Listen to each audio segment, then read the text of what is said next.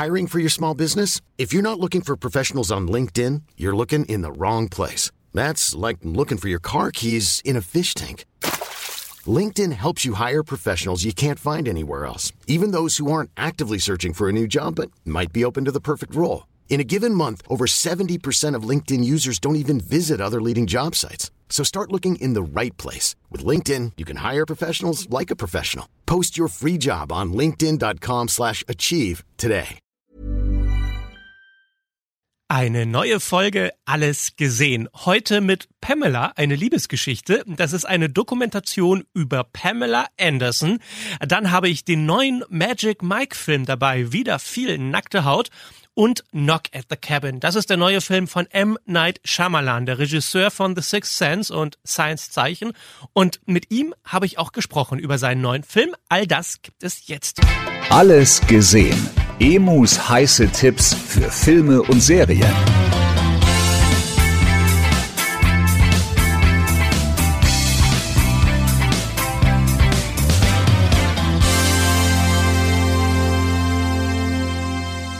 Bevor es losgeht mit den heutigen Filmen, ein paar Infos noch aus der Welt der Fortsetzungen, denn es wurden ein paar große Fortsetzungen angekündigt in Hollywood. Bob Iger, der Chef von Disney, hat höchstpersönlich verkündet, dass es zwei Fortsetzungen geben wird im Hause Disney. Nummer eins wird eine Fortsetzung von Toy Story. Da gibt es ja inzwischen schon vier Filme und äh, einen fünften, der praktisch ein Spin-off ist, der mit Lightyear, der hat leider nicht so gut funktioniert an der Kinokasse. Aber die vier Toy Story Filme, muss man mal sagen, waren alle unfassbar gut und unfassbar erfolgreich. Deshalb wird es da jetzt einen fünften geben. Und dann gibt es noch eine Fortsetzung von Die Eiskönigin. Yay! Da werden sich jetzt alle Eltern freuen, dass es wieder Ohrwürmer gibt, die die Kinder den ganzen Tag lang singen werden. Ich lass los, lass jetzt los! Äh, und es wird wieder ganz viel Merchandising geben zu Anna und Elsa, denn der dritte Teil ist fest in Planung und wird rauskommen und da freue ich mich tatsächlich sehr darauf. Und dann gibt es noch eine ganz andere Fortsetzung, eine, mit der man wahrscheinlich auch nicht mehr gerechnet hätte, dass das nach all den Jahren noch passiert. Es wird eine Fortsetzung geben von ich weiß, was du letzten Sommer getan hast, ne? Erinnern wir uns vielleicht noch dieser Horror-Teenie-Schlitzerfilm? Der bekommt jetzt eine Fortsetzung mit der Originalbesetzung. Freddie Prince Jr. und Jennifer Love Hewitt sollen angeblich unterschrieben haben für diesen Film. Also auch darauf können wir uns freuen. Wie gesagt, das sind alles jetzt Ankündigungen. Das heißt, es dauert noch lange, bis die Filme rauskommen.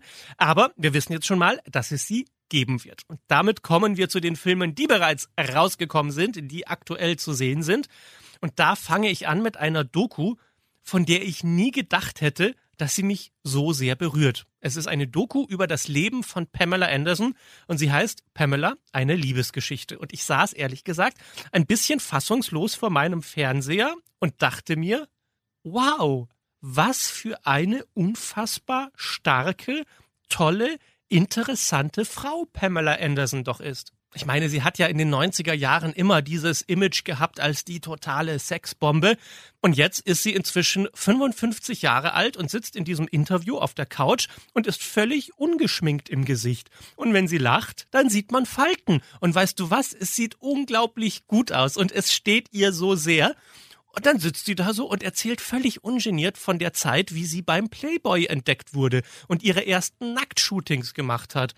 Und das ist so entwaffnend, ehrlich und ungefiltert, wie sie das erzählt, dass ich gleich eine Mischung aus Liebe und Respekt für sie empfunden habe. Sie hat sich für ihre Vergangenheit nicht geschämt, sie hat nicht irgendwelche Ausreden dafür gesucht, warum sie das damals gemacht hat. Auf Englisch würde man sagen, she owns it. So viel Selbstbewusstsein und Würde habe ich schon lange nicht mehr gesehen und das hat mich einfach beeindruckt. Und dann geht's ja erst richtig los. Sie redet über ihre Zeit bei Baywatch damals und wie sie zu einem Weltstar wurde. Dann redet sie ausführlich über diese Blitzehe mit dem Rocker Tommy Lee. Und wenn man das sieht, dann ist man überzeugt, dass es Liebe auf den ersten Blick wirklich gibt. Man hat den beiden einfach angesehen. Das war etwas ganz Besonderes und zwar ab dem ersten Moment. Aber Pamela führt uns dann in dieser Doku auch durch diese ganze richtig harte Zeit, als ihr das Sexvideo, das sie mit Tommy Lee gemacht hat, aus dem Safe in ihrem Haus gestohlen wurde und einfach so im Internet veröffentlicht wurde. Und was mir nicht klar war, aber was man in dieser Doku so sehr spürt, ist, wie sehr sie das damals verletzt hat. Sie hatte in der Zeit dann eine Fehlgeburt. Sie wurde zum Witz der Nation erklärt und alle in den Talkshows haben sich über sie lustig gemacht und ihre Ehe ging zu Ende. Und es gibt so viele Beispiele dafür, wie so etwas in Hollywood enden kann, nämlich in einer Alkohol- und Drogensucht und dann mit dem kompletten Absturz. Aber irgendwie hat Pamela es geschafft, dass ihr das nicht passiert. Irgendwie hat sie immer den Kopf über Wasser halten können, obwohl es echt hart war danach. Als plötzlich alle Rollen weg waren und sie dieses komische, schlüpfrige Image weg hatte, und das hat sie einfach nicht verdient. Aber man sieht in dieser Doku auch, wie sie sich ein neues Leben aufgebaut hat in den letzten Jahren und wie unfassbar liebevoll sie mit ihren beiden Söhnen umgeht und dass sie jetzt sogar eine neue Karriere am Broadway startet, die niemand erwartet hätte und sie ist einfach so fantastisch und wird von Kritikern gefeiert. Ich habe mir das alles angeguckt und dachte mir nur, wow, Pamela, weißt du was? Du bist so großartig. Pamela Anderson ist jetzt nicht mehr diese Traumfrau aus den 90er Jahren, aber sie ist etwas Besseres. Sie ist eine gestandene Frau voller Humor und auch Selbstironie und Würde und sie hat meinen absoluten Respekt verdient und auch von jedem Menschen, der diese Doku sehen wird. Pamela, eine Liebesgeschichte, ist jetzt auf Netflix. Und für den nächsten Film bleiben wir thematisch gleich so im Bereich der Sexsymbole. Es gibt einen dritten Teil von Magic Mike. Das ist die Geschichte von dem Stripper Mike, gespielt von Channing Tatum, der eigentlich ja nur die große Liebe sucht. Und im Grunde ist dieser dritte Teil von Magic Mike eine Neuauflage von Pretty Woman, nur mit umgekehrten Rollen. Ne? Er spielt in diesem Fall den armen Stripper und er trifft auf eine sehr reiche Geschäftsfrau, die ihn praktisch rettet und ihm ein Angebot macht. Sie sagt, du kriegst 60.000 Dollar von mir, wenn du mich einen Monat lang nach London begleitest. Denn dort soll er dann in einem Theater, das ihr gehört, eine geradezu legendäre Strip-Show organisieren. Ich möchte, dass jede Frau, die dieses Theater betritt, fühlt, dass eine Frau alles haben kann, was sie will, wann sie will. Also der Film ist definitiv keine totale Katastrophe, aber ich war auch ein bisschen enttäuscht. Es ist so, hm, meh, geht schon. Erstmal wirkt der Film so ein bisschen so, als wurde er schnell zusammengehudelt und dann gibt es gar nicht so viele sexy Tanzszenen und das war ja immer die DNA von Magic Mike. Es gibt eine wirklich fantastische Choreografie am Anfang, wo Mike eben diese Geschäftsfrau antanzt und dann hat man am Ende noch mal eine wirklich große Show in diesem Theater, aber dazwischen, ja, man sieht hin und wieder ein paar hübsche nackte Männer rumtanzen, aber so richtig dieser, dieser krasse Erotikflash, der ist in dem Film nicht unbedingt da. Dafür achten sie zu sehr auf die Geschichte, die sie erzählen wollen. Nur da ist das Problem, dass ich finde, die Chemie zwischen Selma Hayek und Channing Tatum, diesen beiden Hauptdarstellern, nicht so richtig passt. Und der Grund, warum Selma Hayek diese Hauptrolle spielt, ist fast schon ein interessanteres Drama als der Film an sich, denn ursprünglich sollte Westworld-Star Thady Newton die Hauptrolle in Magic Mike spielen. Und sie haben auch fast zwei Wochen miteinander gedreht. Und jetzt ist die Frage, wem glaubt man? Offiziell heißt es, dass Thady Newton gekündigt hat, weil sie sich mehr um ihre Familie kümmern wollte. Und wenn das so ist, dann ist das total legitim. Ich frage mich nur, warum macht man das, nachdem man zwei Wochen am Filmset war und schon ganz viele Szenen gedreht hat? Es gibt eine andere Geschichte, die natürlich von allen Beteiligten dementiert wird, aber diese andere Geschichte lautet, dass Channing Tatum und Thady Newton sich die ganze Zeit am Set nur gestritten haben und zwar richtig krass und dass die einfach, also die konnten sich nicht ausstehen und es war dann so, dass alle irgendwie nach, nach diesen elf Tagen Dreharbeiten gesagt haben, so funktioniert es nicht. Bevor wir jetzt diesen ganzen Film gegen die Wand fahren, wurde sie gebeten, nicht mehr mitzumachen und es wurde dann eben geschoben auf, sie muss sich ja um die Familie kümmern und es musste ganz, ganz schnell ein Ersatz her. Und dann ist es klar, man hat jemanden gefunden, der hochprofessionell ist. Ne? Selma Hayek ist eine fantastische Schauspielerin und sie hatte wohl auch gerade Zeit, war vor Ort, konnte diesen Film drehen. Also wurde sie engagiert. Das Problem ist halt, diese Chemie zwischen Channing Tatum und Selma Hayek, die zündet nie so richtig. Das ist schon schön, wie sie das zusammen machen. Aber wenn man jetzt den Bogen schlägt, zum Beispiel zu Pretty Woman, wo die Geschichte ja ähnlich ist, dann, ich meine, Julia Roberts und Richard Gere, das hat ja so geknistert. Und hier ist es so ein bisschen, er tanzt so um sie rum und sie guckt und oh, schön, du tanzt für mich. Hm, toll. Nee, es hat nicht so richtig funktioniert.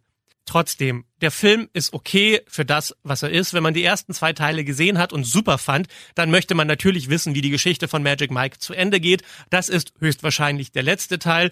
Also, dann kann man ihn sich schon mal angucken. Magic Mike's Last Dance ist jetzt im Kino.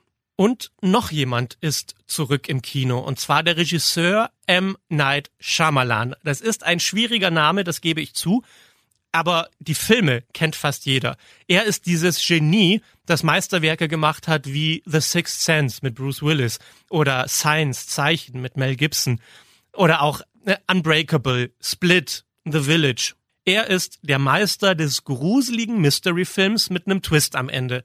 Dann muss man aber sagen, er hat leider halt auch schon viele schlechte Filme in seiner Karriere gemacht. Es ist immer ein bisschen ein Glücksspiel mit M. Night Shyamalan.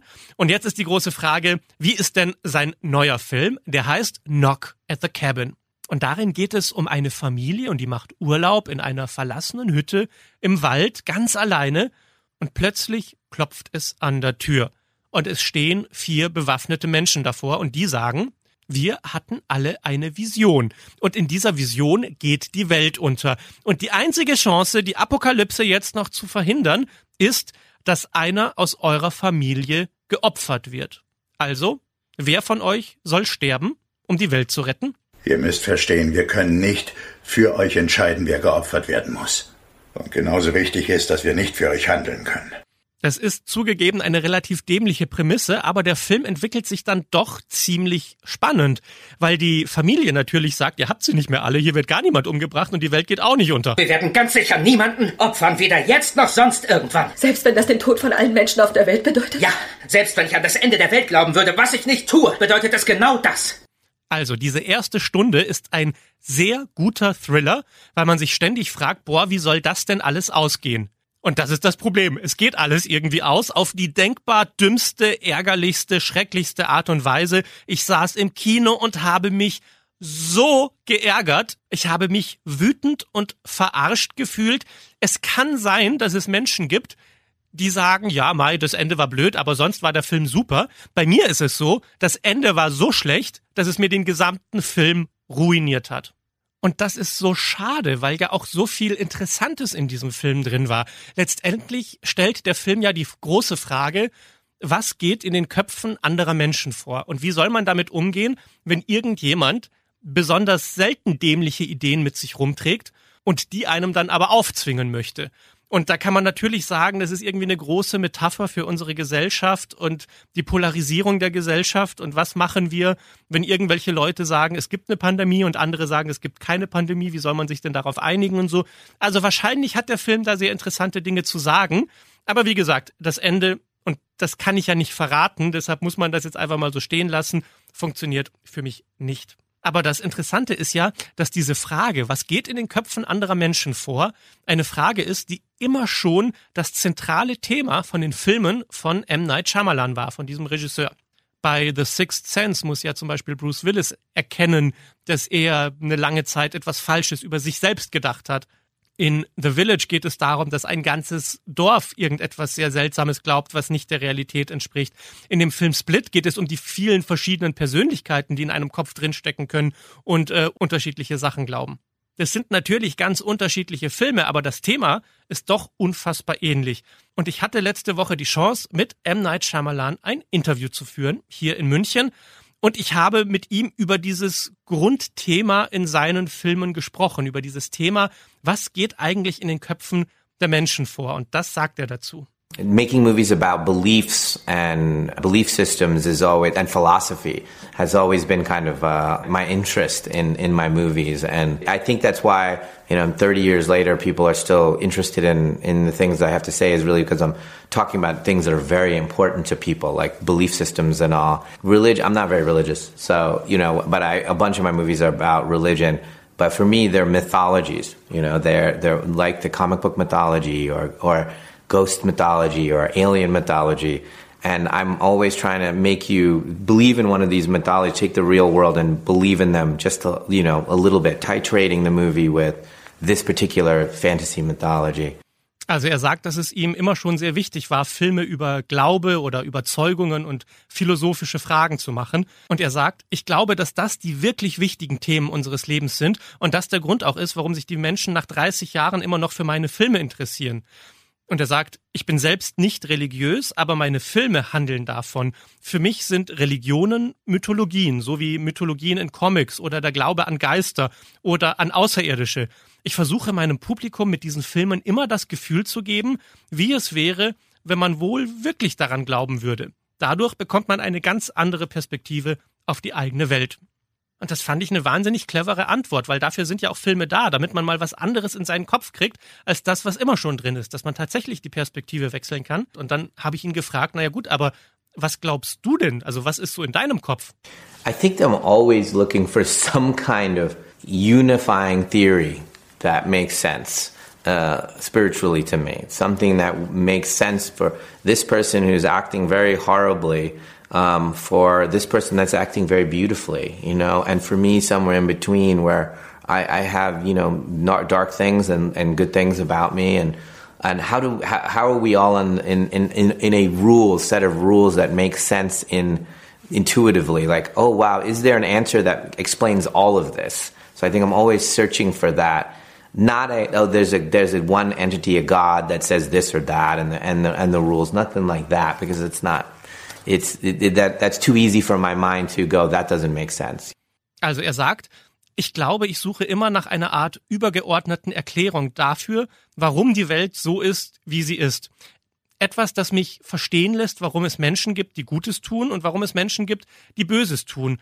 Oder warum es Menschen gibt wie mich, die irgendwo dazwischen liegen und selbst auch sehr dunkle Seiten haben ich suche immer nach einer Erklärung oder einer intuitiven Regel dafür, dass alles im gesamten Sinn ergibt. Denn dass es ein allmächtiges Gotteswesen gibt, das Regeln erlässt, das macht für mich überhaupt keinen Sinn. Das wäre zu einfach gedacht.